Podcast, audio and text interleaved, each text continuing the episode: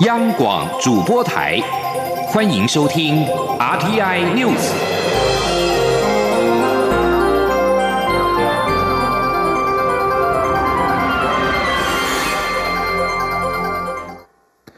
好，我是主播王玉伟，欢迎收听这节央广主播台提供给您的 RTN News 新闻。首先带您关注美猪议题。行政院长苏贞昌今天表示，全世界目前有一百零一个国家进口含有莱克多巴胺的猪肉，这些国家怎么做，我国不会输给他们。反倒若设立与众不同的法规，可能引来暴贸易报复，所以方方面面政府都有考虑周到。今天记者陈国维的采访报道。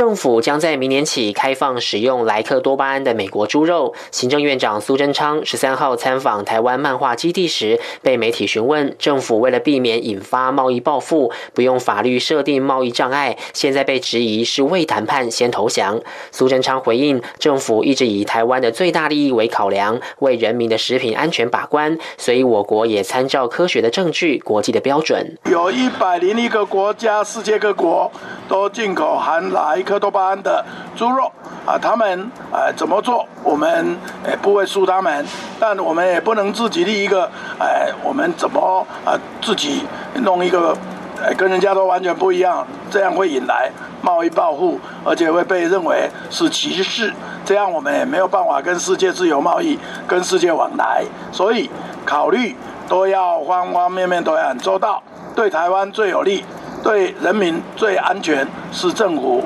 唯二的原则。媒体也询问有关美珠议题的事情已经很多，但香港媒体指出，驻日代表谢长廷在此时抛出日本核实的议题，是要影响民调，借机夺取阁魁之位。对此，苏贞昌表示，自由的社会各方都可以提出意见，看看香港缺少的就是自由，所以大家要为香港多加油。中央广播电台记者陈国伟台北采访报道。而在政府的组织改造议题方面。行政院推动组织改造，但是执政党立委对于数位发展部的定位有不同的看法。有人支持设立部会，也有人倾向以委员会的形式成立。对此，行政院长苏贞昌今天表示，会多听取各方的意见，也希望立委支持。苏贞昌说。就是因为有沟通，所以我们要多听各方的意见。那主改是很大的工程，我们都盘整全部，多方考量，也要尊重立委的意见。所以沟通成熟后，就会按送立法院，然后也希望立委们支持，一定要都很稳妥，我们让主改能够成功。另外，对于国家通讯传播委员会 NCC 将举办座谈会，讨论数位通讯传播法草案，被外界质疑是管很宽。苏贞昌回应，NCC 是独立机关，委员都是经由立法院审查通过的各方学者和专家，他们依法独立行使职权，行政院都予以尊重。在防疫措施方面。中央流行疫情指挥中心宣布，台湾今天新增三例俗称武汉肺炎的 COVID-19 确诊，均为境外移入，目前累计七百三十六例。指挥中心今天下午将召开记者会说明。印尼籍移工因为防疫暂停引进两周，至十二月十七号。卫福部长陈时中今天受访时表示，为因应最迫切需要，十八号之后会原则上会朝向有条件稍微开放。至于其他国家的移工，目前尚未考虑管制。对于有媒体传出我国已经购买了一千万的 A Z 疫苗，陈时中对此并未证实，只表示有几家厂商在谈，等确定之后再对外说明。今天记者欧阳梦平的采访报道。由于印尼及移工近期出现大量 COVID-19 境外移入的确诊病例，中央流行疫情指挥中心日前宣布，自十二月四号起全面暂停引进印尼及移工来台工作两周。如今两周的时间就要到了。卫福部长陈时中十三号上午出席台北医学大学六十周年国际医疗高峰论坛后受访，被问到这项措施是否会调整，是否也考虑减少其他国家的移工人数。陈时中表示，印尼移工原则上会朝有条件稍微开放。他说，在目前来讲，其他的移工对于这样的一个管制要扩大办理，目前并没有这样的一个计划在。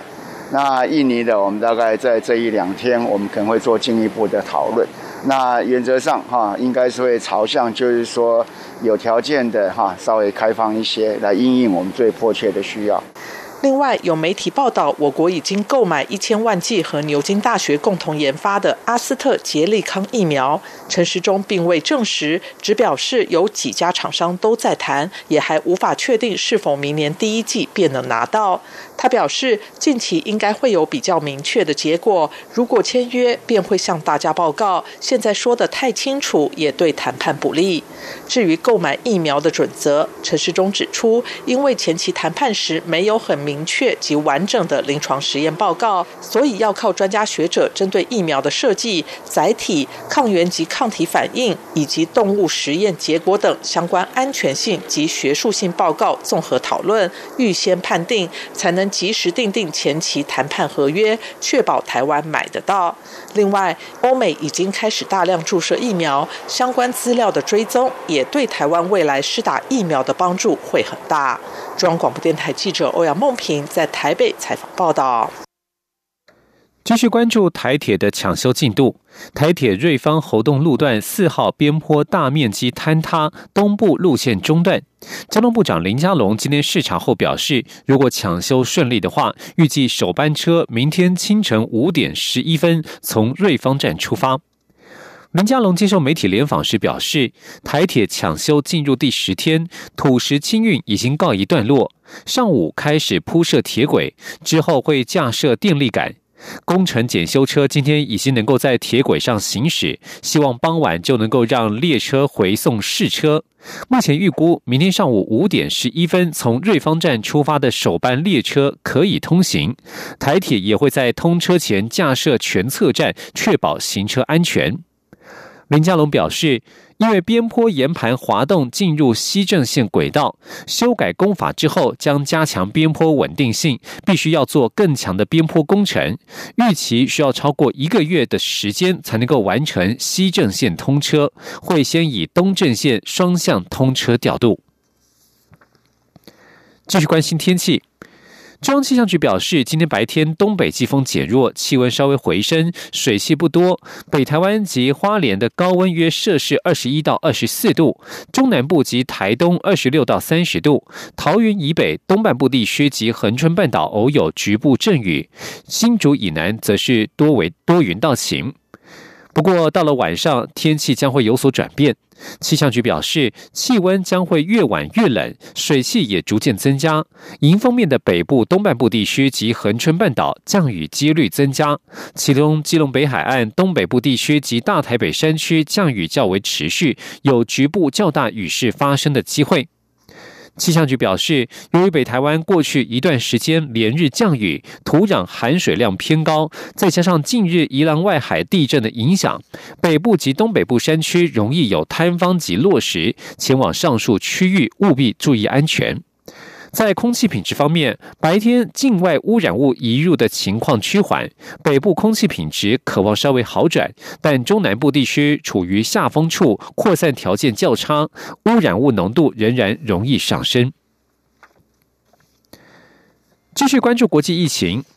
根据路透社报道。南韩今天通报新增一千零三十例 COVID-19 确诊，连续第二天创下单日新高纪录。南韩一度是成功控制疫情的国家，但如今却面临第三波严峻的疫情。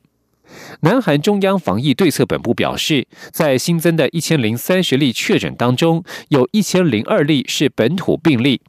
南韩总理丁世军十二号表示，如果疫情持续扩散，进一步紧缩社交距离限制至全国最高等级将无法避免。这代表这个亚洲第四大经济体有可能首次全国封城。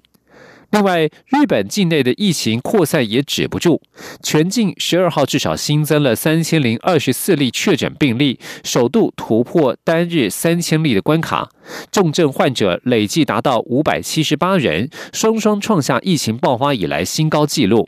大阪市染疫的孩童人数在十一月暴增，是八月的一倍以上，而广岛市近日确诊病例也激增，速度甚至比东京还要快。在疫苗施打方面，美国官员今天宣布，美国辉瑞药厂与德国生技公司 B N T 研发的武汉肺炎疫苗，将于十四号上午之前送到美国各地医院等场所，准备替数以百万计最没有抵抗力的美国民众施打。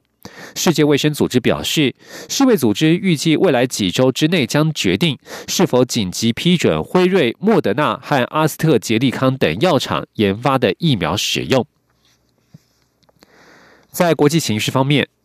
在没有证据之下指控总统当选人拜登偷走美国大选的保守派团体，十二号在全美国各地举行示威活动。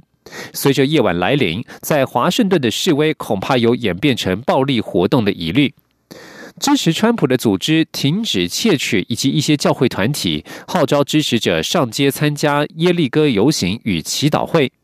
而在华府的游行，随着黑夜来临，支持川普的团体“骄傲男孩”和反对川普的反法西斯主义者运动对峙，使得紧张情势情势升高。警方把两方人马隔开，以防止冲突发生。暴力的极右派团体“骄傲男孩”约有两百人参与十二号稍早在川普旅馆的游行，许多人穿着战斗服装以及防弹背心，头戴钢盔，并且做出象征白人种族主义者的手势。而警方则以胡椒喷雾驱散至少两个示威团体，但是离开这个区域的“骄傲男孩”成员随后又在几条街以外重新聚集。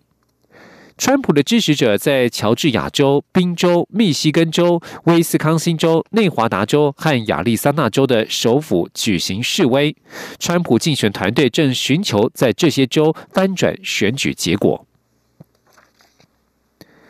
伊朗当局在十二号处决了反对派人物萨姆。萨姆曾经流亡法国，被控与二零一七年底爆发的反政府示威活动有关。消息一出，包括欧盟及国际特赦组织等人权团体立即强烈谴责。伊朗国营电视台报道，在最高法院以萨姆犯下对国家不利的罪行严重程度，决定维持死刑判决之后，反革命分子萨姆在早上已经接受绞刑伏法。欧洲联盟以最强烈的措辞谴责萨姆被处决，并重申欧盟无论任何情况都坚决反对使用死刑。设在英国伦敦的人权团体国际特赦组织表示，处决记者和异议人士代表对言论自由的致命打击。伊朗革命卫队在二零一九年十月宣布逮捕萨姆，声称他受到法国情报单位的指挥。而法国外交部强烈谴责，这是对言论自由与新闻自由的一连串攻击，违反了伊朗的国际承诺。对于伊朗处决萨姆，设在法国巴黎的无国界记者组织十二号表示强烈愤怒。国际特赦组织则表示，伊朗在去年处决了至少两百五十一人，仅次于中国。以色列外交部在十二号宣布与喜马拉雅山的不丹王国建立外交关系，这是以色列最近一连串拓展外交关系的最新成果。以色列外交部长阿叙肯纳吉发表声明指出，以色列的外交承认范围正在扩大。声明中指出，与不丹王国建立关系将是以色列深化与亚洲关系的一个新阶段。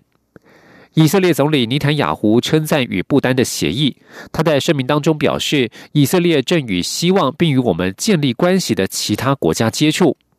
在几天以前，摩洛哥同意与以色列建立外交关系。在美国川普政府的斡旋之下，这是自今年八月以来第四个采取类似行动的阿拉伯国家。其他三个分别是阿拉伯联合大公国、巴林和苏丹。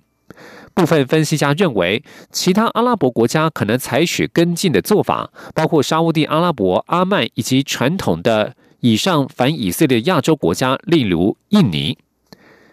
以上新闻由王玉伟编辑播报，这里是中央广播电台。我是张兰医师。海外回国民众记得要事先通报，如果有下列情形，就需入住防疫旅馆：一、家中有六十五岁以上长者、六岁以下幼童、慢性病患者；二、家中没有含卫浴的专用房间。若有以上情形，提醒您回国前请先完成订房，无与家人同住，但生活空间可确实区隔，且有含卫浴的专用房间，可选择在原住所进行居家检疫。请在入境时主动